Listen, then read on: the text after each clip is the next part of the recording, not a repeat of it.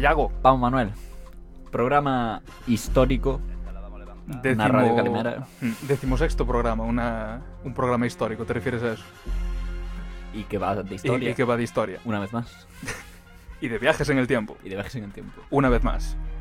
Otro Y- aclamado programa sobre viajes en el tiempo en Radio Calimera. Esta vez tenemos la suerte de no tener que movernos mucho geoespacialmente, aunque luego haremos un pequeño viaje.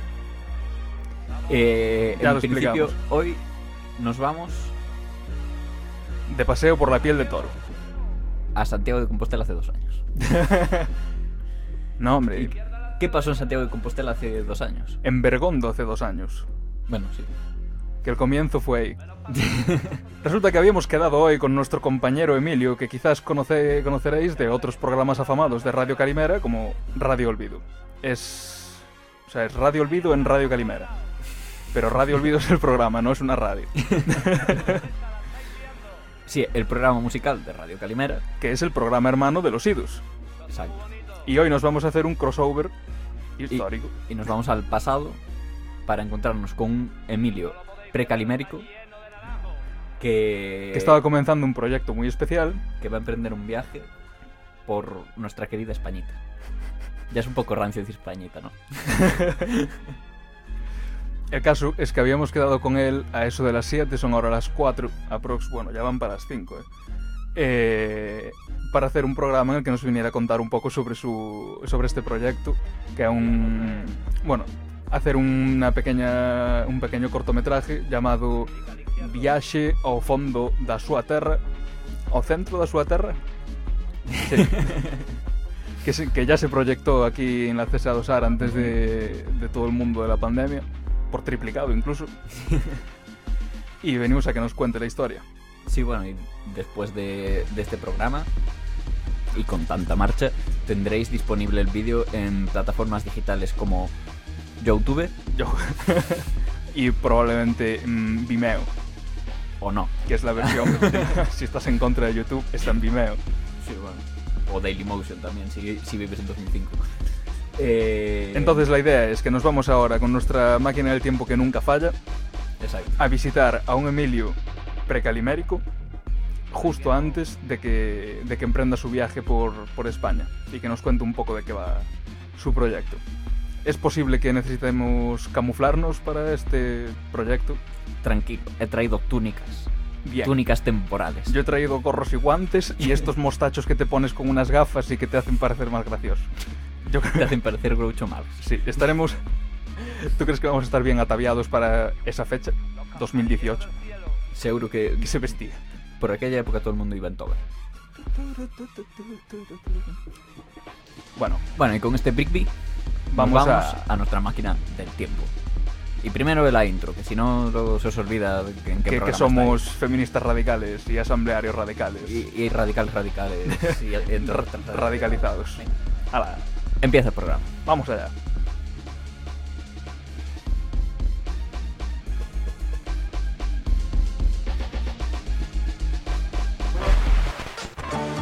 Las noticias económicas. Nacional. Un Hércules de la Fuerza Aérea Para estudiar el recurso del Partido Popular contra. Requisados los aparatos de la radio pirata La Calimera, los miembros de esta radio Cupa Radical, en busca y captura, son acusados de galeguistas radicales, anarquistas radicales, feministas radicales, independentistas radicales, autogestionados radicales y asamblearios radicales, entre otras radicalidades. Bueno, Muy bien. A encender la máquina. Máquina del tiempo, transpórtanos a marzo del 2018.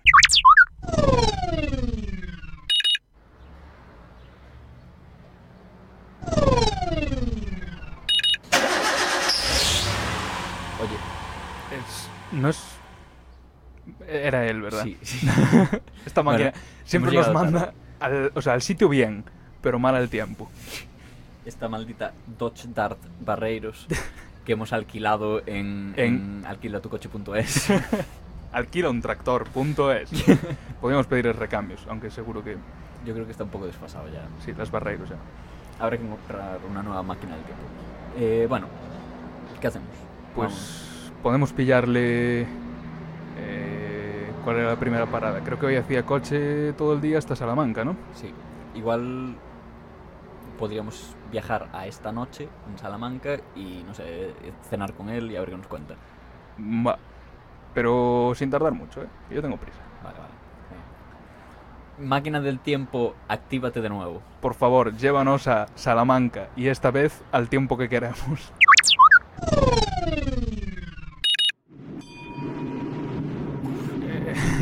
Vaya jaleo. Ya. Eh, creo que hemos ¿Qué- llegado en es? Semana Santa, precisamente. Esta vez no nos hemos equivocado. Ya, pero la cuestión es dónde está Emilio. Eh, Ah, mira, ahora que para... Ah, no sé aquel. sí. El de otro. ¿Y cómo llegamos hasta ahí? Eh, cruzando por el medio de la procesión. No, eh, la última vez que lo intenté me salió fatal. Bus- podemos buscar un subterráneo. Un parking de estos que cruce la calle. Yo creo que voy a usar el poder de la radio y voy a, transformar, a transportarme físicamente de este lado de la acera a aquel. A otro. Vale, concéntrate. Hola, Emilio. Buenas. ¿Qué pasa? ¿Qué tal? bueno, eh, ven por aquí.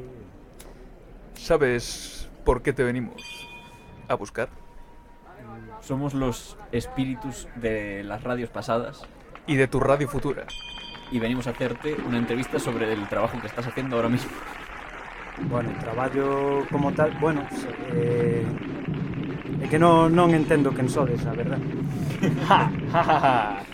No te Tal preocupes, como habíamos planeado. pronto lo entenderás. Eh, deberíamos igual alejarnos un poco de... Desde, desde Algarabía. Sí, porfa, porque a verdad que, bueno, pilloume de casualidad aquí.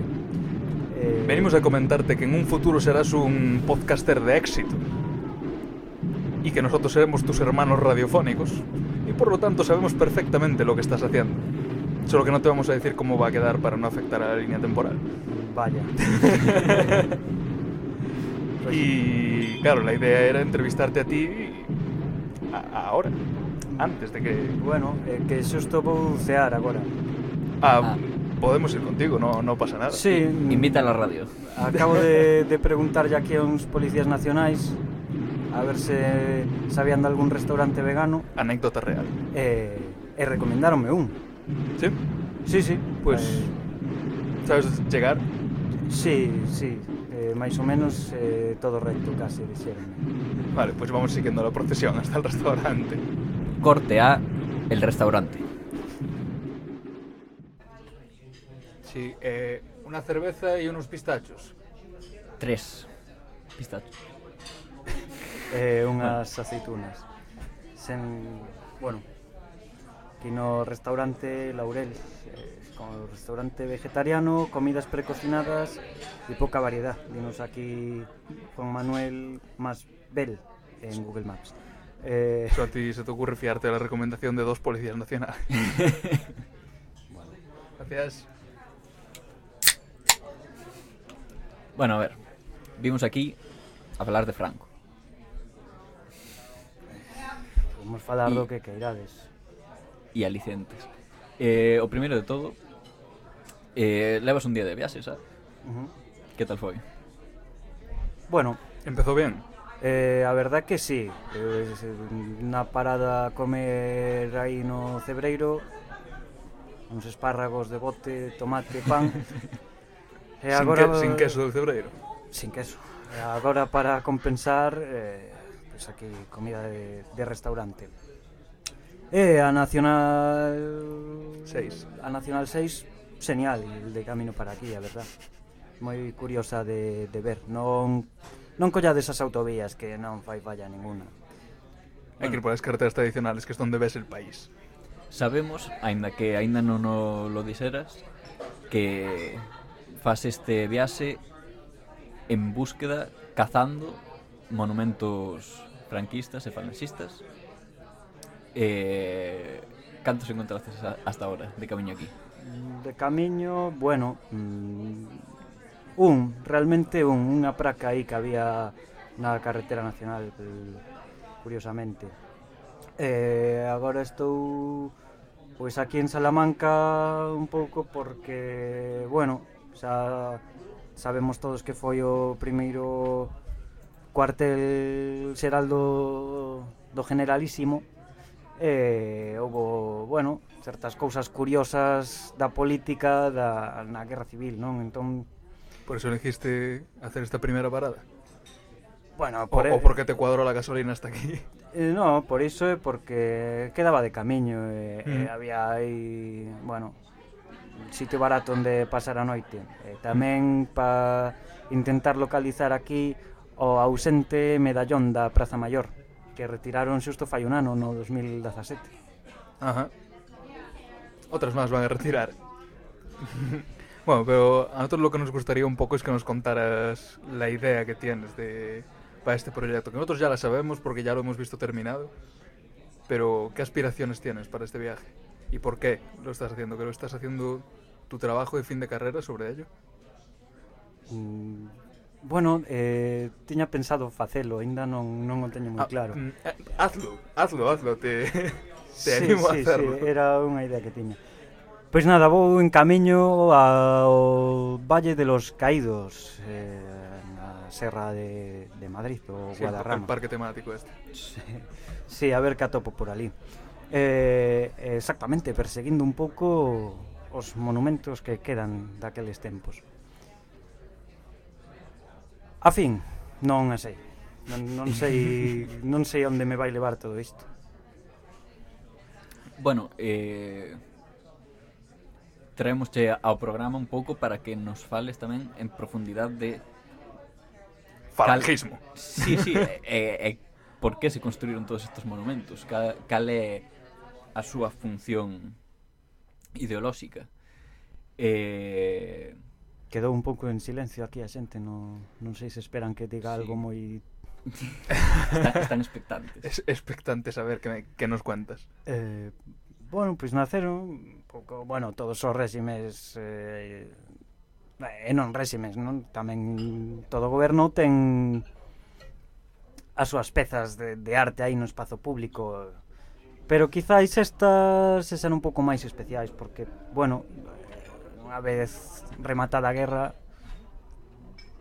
esa nueva España precisaba un arte nova, non? Mm-hmm. De novos símbolos. Bueno, novos símbolos eh, e eh, incluso eh, bellos, porque moitos eh, están reinterpretados. Como, por exemplo? Bueno, pois eh, xa que mencionabades aos falanxistas, o seu símbolo por excelencia, o xogo e as frechas é un símbolo dos reis católicos. e de feito moi curioso eh, a, o Y de, de yugo en español uh -huh. eh, a F de, de frechas serían as iniciais de Isabel eh, Fernando, por exemplo. Uh -huh. Eh, entón, toda esta xente que está a facer eh, unha, eso, unha reinterpretación Como incluso podemos catalogar de apropiación cultural, non? Eh, de tu propia cultura del pasado. sí, sí. Como una especie de eh, intentar volver mediante estos monumentos y mediante esta simbología a un pasado glorioso perdido. Tal cual. A ver, 1492 fue un buen año para lo que todavía no era España. Algo así decían os nikis, non? Eh, Sí, de hecho está... Que sí, que, te, traemos eso para la música. Pero no, no es momento de celebración todavía. Bueno. Eh, podes coitar eh, algún podcast vos o... Eh... A estamos? Marzo del 18? Podes escoitarnos planear isto na cociña da nosa casa. Vaya. sí. Pronto conocerás al... Mm, tampoco podemos decir eso. Eh... Pronto. Pronto apareceremos en tu vida y tendrás que hacer como que no nos conoces. el, bueno. caso, el caso aquí es... Contame. Falange, sí o no? Franco, que, que relación hai con eso? Porque non son a, a mesma cousa. Non, para nada, inda que despois o o chamado partido único, esa unión de forzas rebeldes levaba o nome de, de falange eh, case de, de primeiros non ten nada que ver o franquismo co, co falanxismo Ta, hai, hai unha dobre apropiación, non? Dos, que falábamos antes, pois hai unha apropiación dos militares hmm. moi tirando cara ao seu interés do, do falanxismo. Hmm, porque o falangismo, de hecho, este, estaría fundado por José Antonio Primo de Rivera, hijo sí. de, del dictador Primo de Rivera. Bueno, a Falange como, como tal... O sea... Sería anterior probablemente, pero tengo entendido que sería el primer eh, dirigente de la Falange. Sí, da, da Falange de... Bueno, dirigente da un, bueno, sí, foi o dirigente da, da, da, de Falange Española da, claro, da que, que despois asociouse co, coas Jons. coas Jons de, de Ramiro Ledesma Ramos mm. sí se asociou que aquel, la asociaron? Que aquel era moito máis fascista. Non, foi tamén pois unha asociación de, de puros por interés, non? Necesitamos máis militantes para acabar eh, con, con este con sistema. Con invasión marxista. Tal cual. Destruye iglesias. Se ali polo ano 33. 33? Uh -huh. Curiosamente, eh, no Teatro da Comedia de Madrid, non? Que... Como empezar o teu proxecto político fascista nun teatro da comedia. Un teatro de comedia. Pero claro, prometían o, esos 40 años. O falanxismo frente ao franquismo mostrase como un mon, como un movimento moito máis intelectual sí. que bueno, pues, bueno, non moitos está. pensadores claro. mai, o franquismo digamos que tiraba máis hacia militares máis que pensadores eh, entonces moitas das súas bases ideolóxicas a hora de traer xente ao movimento eh, collenas de aquí, collen esta influencia de todo esta o sistema de propaganda, non? Uh -huh. Sí, porque el fa- falangismo bebería principalmente, hasta donde yo entiendo, sería como la versión española del- de lo que se surgía entonces como el fascismo europeo, aunque principal- principalmente intentaban copiar al, al fascismo de Mussolini, al fascismo Sí. italiano. Pero sí, tienes razón, Yago, que ahí el falangismo sería más como quien lleva el peso intelectual, el peso ideológico, eh, que eso, donde podrías buscar las diferencias y los parecidos con otras. Esto sería, de hecho, eh, nacional sindicalismo, creo que es el término adecuado. Sí. Eh, para min, eu non, personalmente, non podo tomar uh, o falanxismo como un movimento fascista como tal, senón uh -huh. como un experimento fallido de traer ao Estado español eh, un partido fascista mm, porque a realidade que había en España naqueles anos non permitía eh, esta adaptación total do fascismo a, a cultura, bueno, imos chamar a cultura española, non? E, e sí, obviamente, había fascistas como tal, como por exemplo Ernesto Jiménez Caballero, GC, para os amigos eh, que eran tipo dos, dos primeiros en declararse abertamente fascistas que de feito eh, estivo na, eh, na Italia de, de Mussolini uh -huh. ali xunta, bueno, xunta algún outro como Sánchez Mazas eh, que, que bueno foron testemunhas do, do ascenso de, de Mussolini ao poder eh, xa dende esas primeiras datas tan tempranas, dixeron somos fascistas. Esto, bien, esto es nuestro rollo y lo esto queremos es para casa. Rollo, rollo eh, queremos que Madrid se sea Roma. De feito, ten por aí eh, este Jiménez Caballero unha frase que é El Madrid cesario e imperial que Madrid nunca sería. Era o proxecto que Jiménez Caballero querería para, para España bueno, para Madrid neste caso. Non? Transformalo mm, nunha Roma eh... unha capital dun gran imperio. Exactamente. Pero es que, claro, es volver todo o rato lo mismo esta especie de reminiscencias de fuimos grandes, sí papá, pero eso era antes eh, bueno, no caso da mm, do fascismo italiano uh -huh. bebe moito do, do seu gran imperio propio que foi o romano. Imperio ellos tienen altamente su razón. mencionado sí. en este programa. Pero ellos tienen sus razones. Yo si fuera italiano también tendría morriña de, de, del Imperio Romano. La, claro. te, la tengo siendo gallego. Pues. Sin embargo, intentas adaptar o Imperio Español aos hmm. mm. tempos que corren, bueno, que corrían, e eh, o resultado para min é unha cutrada. Buen término. Que tamén o Imperio Español é, bueno, moito máis reciente a nivel histórico, temporal. Eh, e sobre todo o que é é, me parece a min, moito máis eh, digamos próximo a culturalmente ao que poderíamos encontrar os España os en España respecto ao que poderíamos encontrar en Italia uh -huh. co tal que incorporou o seu no sei, na súa tradición precisamente debido a, aos últimos anos do, do Imperio Romano o cristianismo católico vamos, teñen ali o, o, o señor Papa, a súa cidade sagrada e todo eso. Eh, pero claro, en España temos un, uns cuantos siglos de ocupación andalusí, uh -huh. entre comillas, ocupación, e, eh, e despois chega o Imperio Español, o Imperio de, de Isabel e Fernando, Eh, eh, sí, bueno, bueno, eso serían todos... unas fases intermedias, sí, pero exacto. sí, de, de, de, mil años de reconquista a, al estrellato. Que decir También... que tenemos ese relato como uh -huh. exponente de relato nacional. Uh -huh. Sí, un, un, relato amparado eh, sobre todo eh, na literatura daqueles tempos eh, uh -huh. e no século d'ouro que foi unha cousa que estes intelectuais do, do falanxismo mm, tiñan... Disponían. Exactamente. Xa, les encantaba. claro, todo esto es justamente lo que vienes un poco a, a examinar tú. Ahí lo, lo que fue los exponentes estos arquitectónicos, los monumentos que se crearon como una especie de visualización de toda la comunidad española para tener, para mirar al sol y ver claramente esa gran España. ¿No? Porque, por ejemplo, de ejemplos que nos habías hablado... Ah, no, claro, todavía no nos has hablado.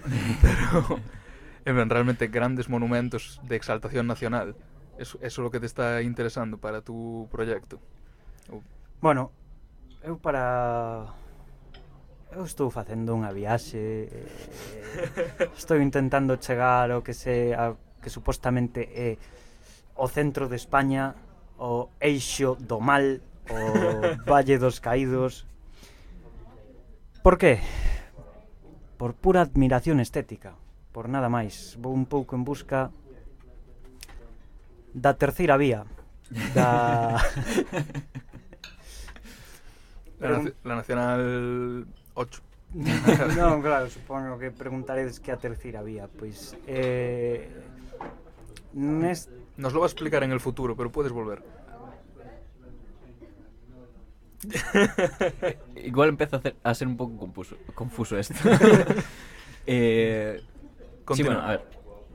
Bueno, terceira vía. Verdad, sí, a terceira vía é o que poderíamos caracterizar como, como estilo artístico franquista, ti pensas nunha obra de arte do franquismo e vense a cabeza algo eh, sempre figurativo eh, con certas inspiracións nos fascismos europeos. Uh -huh, uh -huh. Eh, despois, eh, non é que haxa moitos casos. Des, non, non hai moitos exemplos, pero son os máis notables. Do que sí que hai un montón de movidas, sería deste neoclasicismo pomposo que tanto lles molaba e que tanto dicían que isto é o verdadeiramente español pero que era, bueno, a, a súa propia película de, de... Refrito. Sí, refrito que a eles chamaban rehumanización da arte. Eh, Reuma. Rehumanización da arte no sentido de eh, fora toda esta bolchevicada do cubismo e de tal, eh, Las vanguardias es- son de rojos. isto é pura barbarie, eh, traime aquí a Velázquez, a Goya e al Greco, pero non tanto que, que igual é moi griego. Pero claro, eh, eso no caso do, da obra de arte franquista. Eh, pola parte dos falangistas había, se cadra, unha, un certo interés extra polas vanguardias. Sí, sí, iso está claro. Bueno, é que para min o, o falangismo é unha vanguarda máis. Hmm. Eh, tiña, no, eh, tiña tampouco é, o seu... Oh, tampouco é a única vanguarda de dereitas, unhas cuantas. No, non, claro, no, pero Eu penso que hai moito material dentro do, do falanxismo que podemos considerar como produto cultural deles mesmos que moitos intelectuais a día de hoxe neganse eh, eh, en cualificalo como tal, pero sen embargo penso que sí que existe un estilo falanxista como tal, e de feito era unha palabra que utilizaban eles mesmos na súa propia retórica se chegar a definilo de todo, pero sí, eh, José Antonio Primo de Rivera dicía cousas aí como los muchachos de hoy en día pueden enzarzarse a tiros, pero siempre combatirán bajo un mismo estilo. Entonces aí a palabra estilo por todas partes. E, eh, sí, para min existe o estilo falanxista, pero non son quen de definilo eu porque nin sequera eles puideron. Ni en su momento se pusieron de acuerdo a las características. ¿Tienes algún ejemplo así para poder ponernos en mente? Uf. Mm, ¿O te pongo un aprieto ahí? sí, posme un pouco nun aprieto. Eh, ejemplos hai A mí se me viene a la mente un poco este tipo de figuras de una perfecta familia española, un hombre moreno bien vestido con la indumentaria falangista y una gorrita y muchos niños. Claro, pero aí fal, non falas dunha obra de arte, falas dun... Supongo que de algo máis propagandístico. Claro. Sería a idea que tengo Bueno, sí, eso tal vez no cartelismo e tal, eh, eh. sí que podería haber moito exemplo dese. Pero bueno, eh, eu diría che hai exemplos, ou mellor dito, houbo, uh -huh. eh, nas estatuas aquelas, a min gustame chamalas Esculturas ausentes para o ausente, porque non sei se sabedes que a José Antonio, o seu apodo, unha vez desapareceu e deixou de ser eh, líder para ser profeta eh, morto. Sí, mar eh, mártir. Sí, para porque ser, además foi eh, fusilado. Mártir, foi... o, pr o primeiro caído como tal dos... Caído importante, porque habería hmm. moitos mm. de tal. E aí pasou a, a ser coñecido como ausente. Sí. Entón... Nos, eh, el típico grito de cuando va gente a esos monumentos es la de, bueno, non sei sé que nomes dicen, José Antonio. Presente. presente. Exactamente. Pois iso, eu chamolles esculturas ausentes para ausente porque son esculturas que xa non, non podes atopar por aí que representaban ausente. Eh, a, antes ao principio, nos primeiros tempos do, do franquismo, cando a falanxe era algo aí máis eh, bueno, importante dentro de todas as faccións do réxime, si que eh, fixose moita escultura de José Antonio, que despois, unha vez finalizada a guerra, empezaron a convivir eh, estes retratos de José Antonio con retratos de Franco es que no hay que olvidar que el falangismo empezó siendo extremadamente importante apoyando eh, la insurrección militar, pero con el tiempo fue cediendo, la fueron juntando eso, como ya dijimos, con las Hons, con el Frente, eh, frente Tradicionalista o algo así, así más de corte eh, católico conservador, y poco a poco fue perdiendo esa, esa predominancia que se le daba al principio. É que realmente eu penso bueno, eu non é que o pense, eh, realmente os falanxistas non eran tantos, pero sí que eran eh, os que máis clara tiñan a, a súa ideoloxía. Claro, es que, como decíamos antes, cando tienes Eso, al ser la rama más ideológica, supongo que es más fácil tener personalidades intelectuales, realmente gente que sepa hablar, que sepa vender una historia. Y eso es necesario porque al fin y al cabo Franco al principio, ¿qué apoyos tendría? El ejército y la iglesia necesitaba tamén esa rama un pouco máis intelectual. Bueno. Sí, exactamente. E de feito eh, eran, o sea, é que era un, un movimento puramente intelectual ata o punto de que tiñan un grupo de pensadores, a súa maioría escritores e demais, coñecido como a corte literaria de, de José Antonio.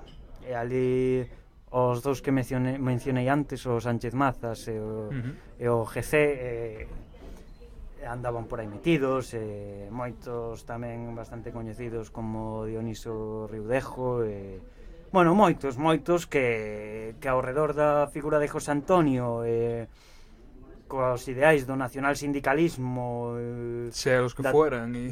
da tradición española e de tal, de cual bueno, pois acabaron formando este movimento.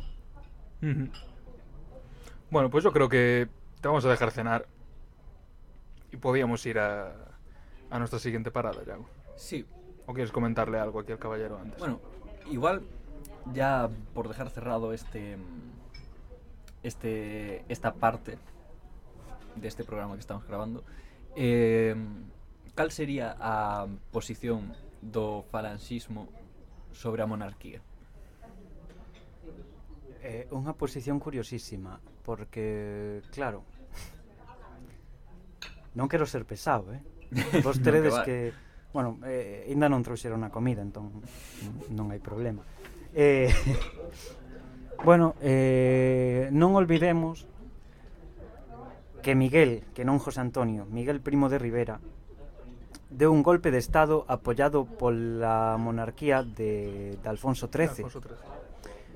Eh, bueno, hai un punto moi importante na vida de José Antonio eh, un punto para min que para, eh, para moitos historiadores determinante que é cando o seu pai xa levaba un ano gobernando na súa dictadura eh, fixe un viaxe a, a Italia. E ali quedou co Duce e co rei Víctor Manuel o rei italiano.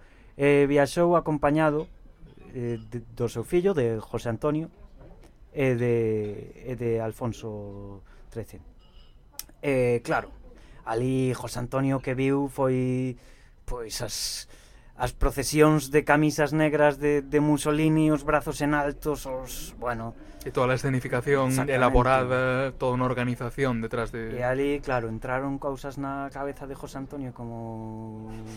Mira que ben funciona isto do duche, eh, mira o do meu pai como vai, claro, e despois eh, o do seu pai acabou mal, eh, o monarca tivo que, que pirarse de España, eh, pouco despois eh, morreu o seu pai en, en Francia, eh, para José Antonio iso foi tomou un pouco como un abandono da monarquía.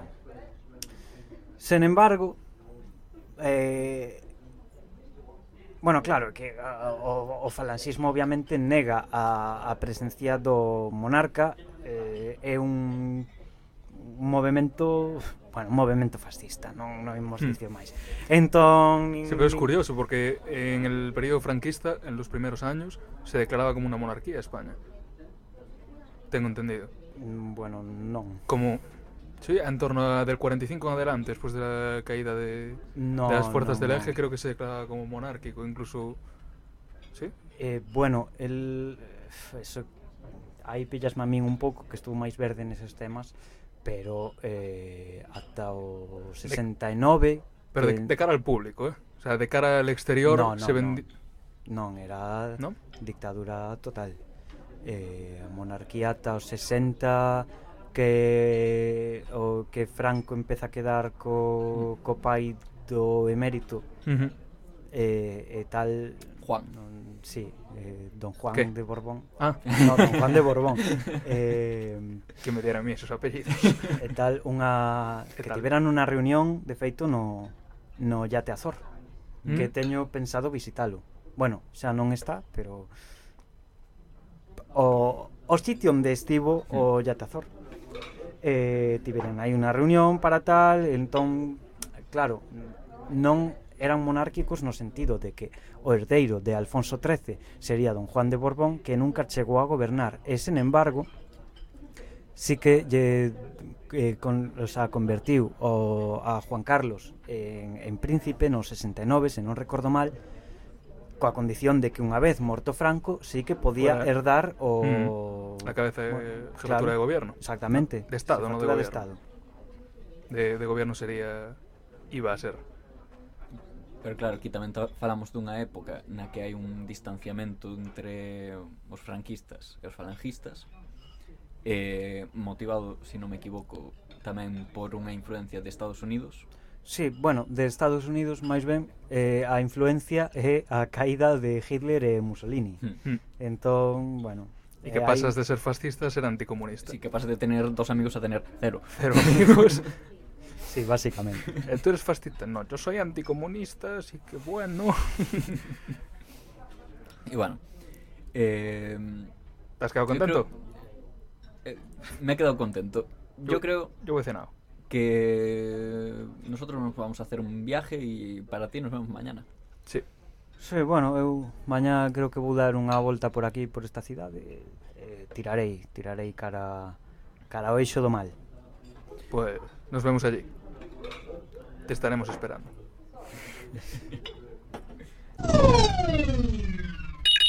Bueno, a ver, ¿dónde está? Ah, ahí está. Bueno, venga. Instantáneo. Programa. Hola, Emilio. ¿Cómo te encuentras? Eh, Tenemos esta banda sonora preparada, Preparada de para ti. ti, ¿eh? Te esperabas esta recepción. non, a verdade que, que, que non, que, que tal? Para nos pasó, pasaron cinco minutos desde la última vez que nos vimos, o sea que... Pois para min case 24 horas. xa, xa estuvestes no Valle. Sí, eh, tiven que marchar. Por que? Pois mira, eu teña unha idea de de gravar, bueno, antes de sair da casa tiña uns planos moi mentalizados na cabeza eu sen pisar nunca a esplanada diante do valle, eh? pero teña a idea de, de, de gravar certas cousas ali, pero mira, toda a, a, a patulea neofascista nostálxica fíxome marchar eh, cabreado eh, aquí estou eh, en... como conociste este lugar? bueno eh, estou o alto do León eh, un pouco a fronteira entre Madrid e eh, Y Segovia. E Segovia, sí, exactamente. Eh, veño de, de bueno, nos montes de por aquí intentando buscar un plano que me permitise ver a, a cruz que vese dende varios kilómetros a redonda dela, pero uno que se vise máis ou menos ben, máis ou menos idílico, que o que pretende ser o, o valle, inda que é difícil ser idílico cando tes un montón de cadáveres da guerra civil debaixo dunha cruz. Non sei agora mesmo pero penso que, que a máis la máis grande do mundo. Creo que de, creo que de Europa, Europa. Eh, e bueno hai como curiosidade tiven un desayuno ao lado de Esperanza Aguirre. Ou da que eu creo que era Esperanza Aguirre porque obviamente non me atrevín a preguntar. Estaba aí, bueno, Non lo mencionaste en Twitter ni nada, a ver si... Non teño Twitter. Ela sí, non sei. Espeonza Aguirre. eh, non, falaba aí pues, das da súa finca cos cans e coas tartarugas e, presencia presenciei hai unha discusión entre unha parella de vellos a, a pleno grito que eu estive a punto de achegarme aí o señor e dicirlle, cuidado eh, E nada, moito loco. Así que moi, moi grata a visita al Valle dos Caídos. Veo que encantado. Por eso de que ahora mismo estás a 10 kilómetros de... a ver, encantado... Bueno, dormín señal, eh? Todo hai que dicilo. Eh, na hospedería dali. Cantos coñecedes que, que durmiran propiamente dentro do recinto do Valle dos Caídos? E que se volvieran a levantar. Eu solo un. Pero tú todavía pues... no pillaras esto. bueno. Eh, eh, eh, claro, eh, a visita, pois pues mira, eh, bueno. arquitectónica e esculturicamente era que esperaba. Sí, maravillado co arte que hai ali tamén coa xente. Arte funerario. Sí. Mm. Bueno, moi curioso o tema do, da arte funeraria. A verdad, durante o franquismo temos o Valle dos Caídos como como como isto está soando na radio agora mesmo do vosso carro. Ajá. No, no es un carro, es una máquina del tiempo. Pero, bueno, pero, pero tiene el aspecto dun coche. Claro que ten, isto é, é un Dodge Dart Barreiros, non? Claro, es, es todo unha artimaña que tenemos para non pagar tantos impuestos. Pois curiosamente o mesmo modelo no que tivo un vuelo non en aerolínea eh, sí, Carrero Blanco. El primer astronauta español. Bueno, vamos a abandonar este tema. Ya, ya ha ido a, a la, a la cárcel gente por él, así que... Ah, ya está visto entonces. sí, sí, ya... Queremos ir a cárcel por algo nuevo.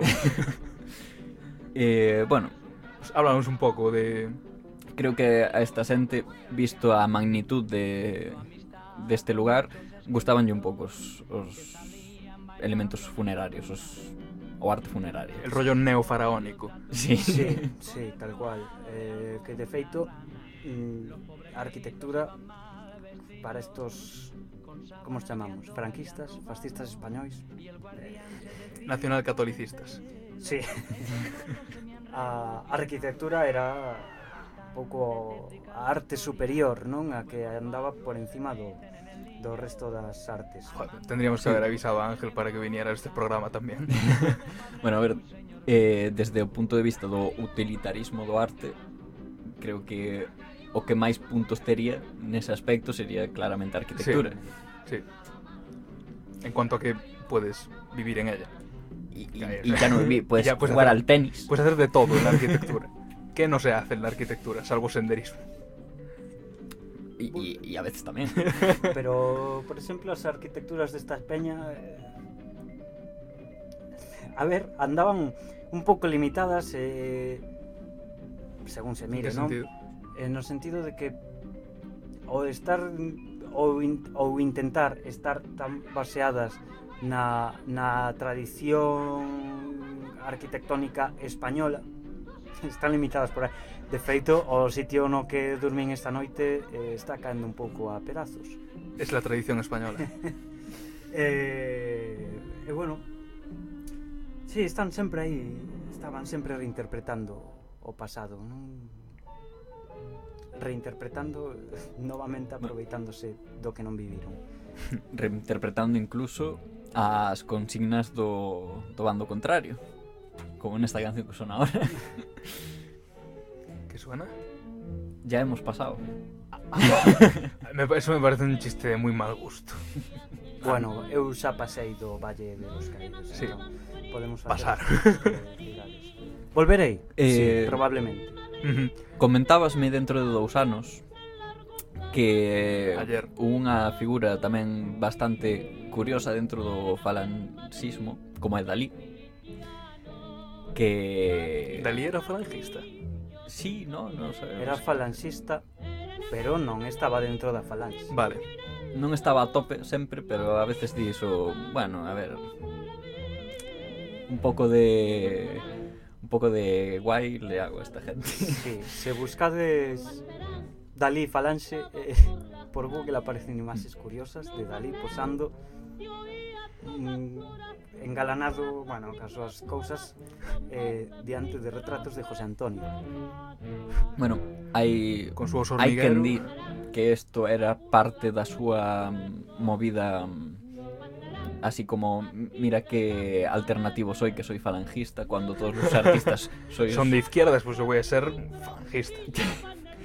eu penso eh... que atende máis a un que ben se vive en España cando mm, Eso te tes pasta e eh, lle faz caso ao franquismo. Eso te iba a decir, que polo que eu sei de Dalí, a súa ideoloxía era basicamente money, that's what I want.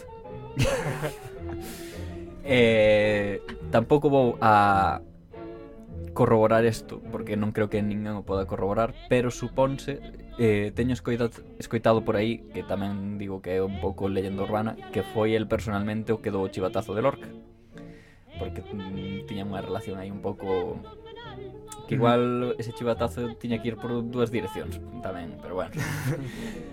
a un perdonouse e a outro non. E, e bueno, comentabasme dentro de dous anos que Dalí tiña planeado facer unha movida.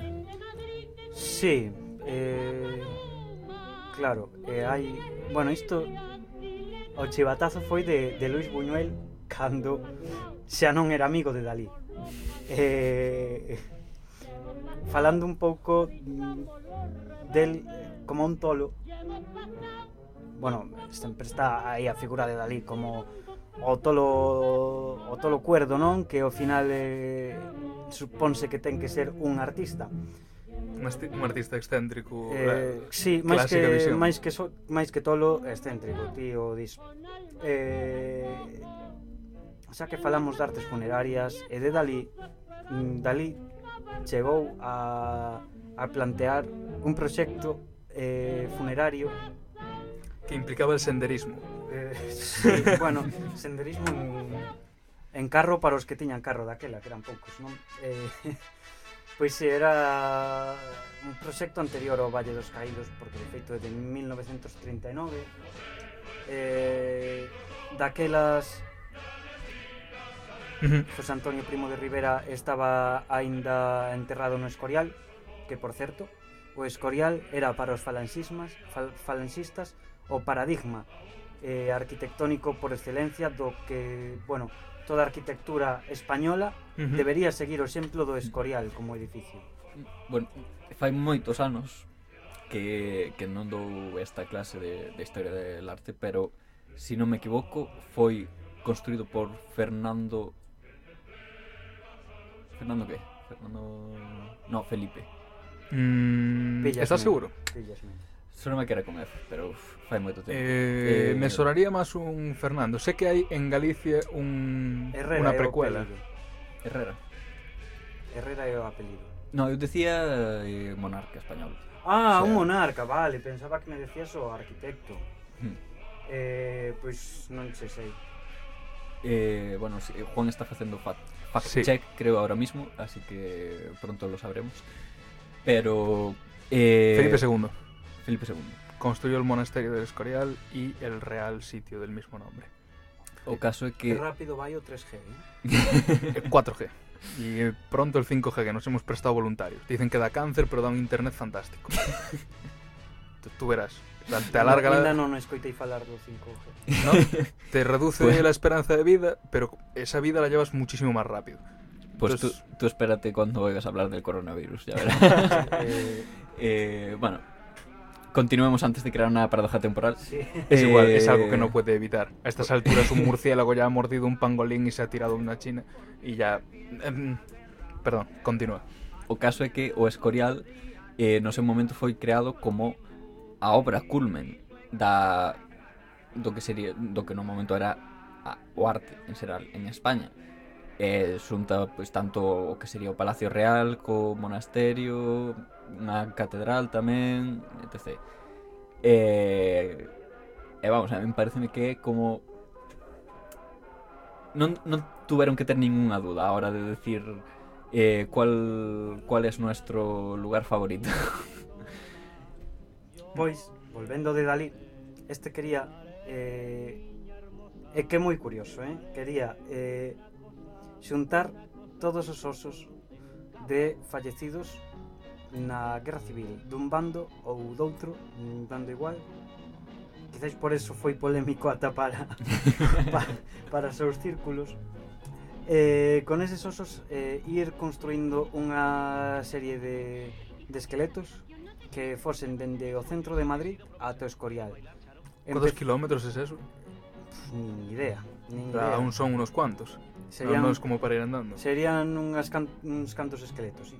eh, o primeiro, partindo do centro de Madrid, tería que medir uns 3 centímetros e o último sobrepasaría os 3 metros. Eh, bueno, é unha especie de, de vía crucis vanguardista. indak hau surrealista, bueno, surrealista una vanguarda, so que no 39 igual se estaba un pouco... Eh... inmoladas bárbaramente por pelotones de asesinos y asalariados. Están nos dando por aquí, por la, por la radio, un, Ay, igual, un parte. Quizás son interferencias do callo a, a un poucos kilómetros. Vesen daqui como un pouco cumio da cruz. Se vos fixades... Deben estar emitindo desde aí. Ostras, es como la Torre Eiffel. Igual sí, quién sabe. Eh, e despois, eh, xa que estamos co tema, hai outro outro outra cosa cousa que quedou en, en proxecto de Luis Moya, que é o arquitecto da do imponente edificio da Laboral de Xixón, de... Eh, o edificio da Universidade de Asturiana. Uh -huh. eh, que levaría por nome Sueño arquitectónico para unha exaltación nacional e o tal Luis Moya estivo bueno, medio escondido, medio preso non recordo agora mesmo durante a Guerra Civil eh, en ese tempo eh, estivo preparando este proxecto que xa digo nunca viu a luz pero que trataríase dunha, dunha necrópolis utópica que tería Una necrópolis utópica. Sí. Eh, nas súas palabras, unha acrópolis deste siglo. Ok, sí. Sí. Eh, sería, nada, unha ciudadela enorme ¡Por España! eh, Acrópolis enorme por España. Sí. y por los caídos por España. Para unha exaltación nacional. Pero depende de qué Eh, España. Hmm. Nada consistente en, en un corpo con forma de cruz que sería unha esplanada na que se disporían varios módulos, varios volumes. Uh -huh. Mm, e un deles, curiosamente, unha pirámide. eh, claro. Guiño, aquí, guiño. Aquí está, eh, Como eh, de español é eh, a pirámide? Mucho español e moi española, moi española segundo este arquitecto que dicía que podíamos atopar elementos das pirámides eh, en algúns eh, recunchos do Escorial eh, en algún que outro monumento conmemorativo. Eh, e claro, aquí a causa é eh, eh imaginadesvos a un grande dignatario do dignatario, bueno, un mandatario, mellor dito, do exército español enterrado nunha pirámide cual faraón egipcio. Non só me lo imagino, sino que lo deseo.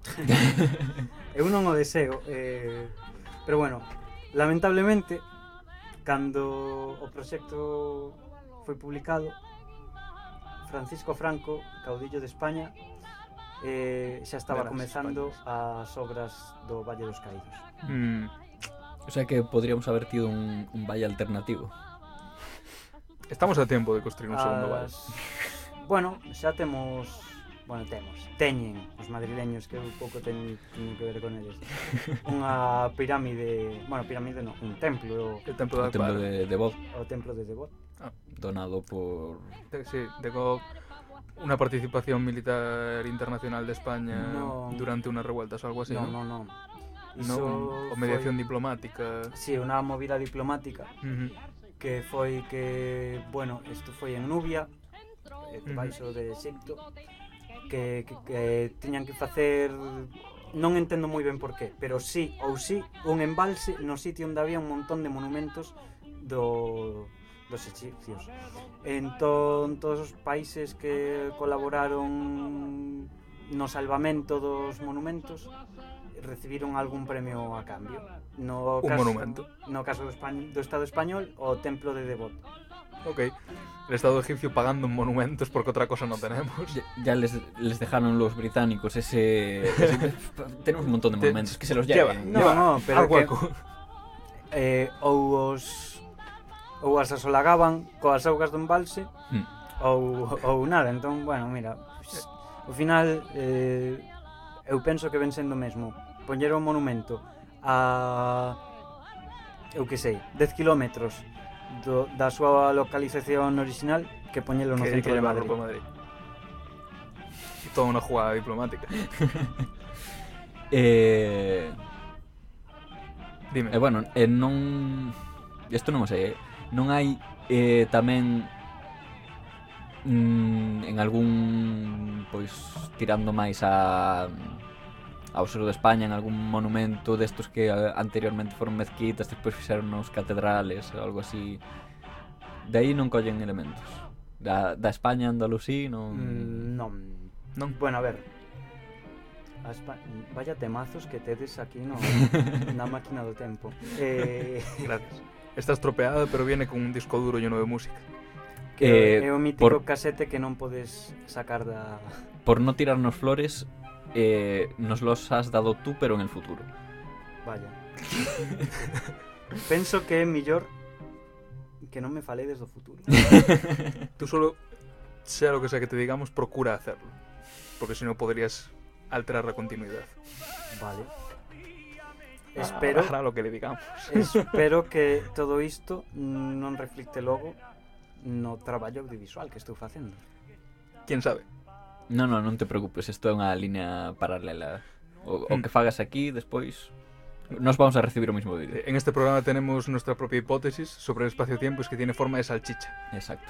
Se va siempre hacia adelante, pero con una serie de presentes paralelos. Limitados.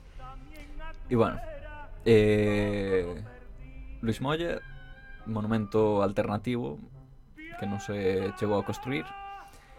Eh, hai máis.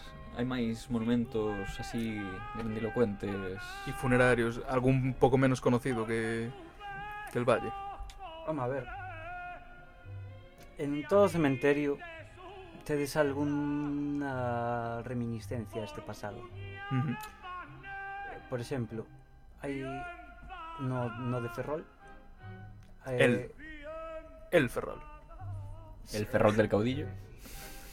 Agora de quen é quen, quen goberna no 2020 en Ferrol? Pois, pois creo que Eh, non sei se é Mareas, pode ser o Creo os- que Mareas en minoría con alguén. Sí. Porque en el 18 está gobernando, si no me equivoco, la Marea. La Malleira Atlántica.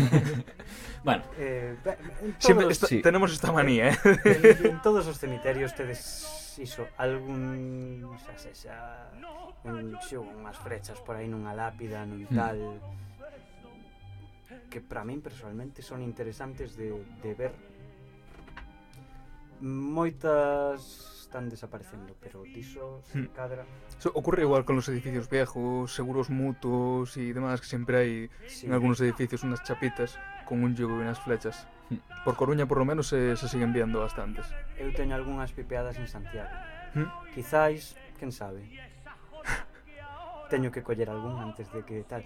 Pero bueno, mira, como se está poñendo sol e eh, hoxe non teño onde dormir, mmm, vou ir tirando, se non vos parece. Sí, eh, casi mm. te llevaríamos al futuro, pero eso sí que sería paradójico.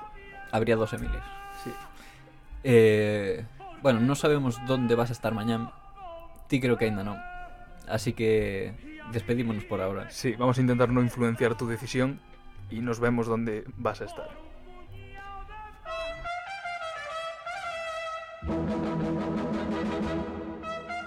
Os idus en na Calimera, Santiago de Compostela. Emitindo en diferido para todo o universo coñecido. Berín, Allariz, Lalín, Sanfiz, Rodeiro, Os Castros, Sigüeiro, Samos, Mondoñedo, Camanzo, Freixedo, Vimianzo, Porto, Barbanza, Monte, Fin da parte primeira. A comunidade dos golpistas.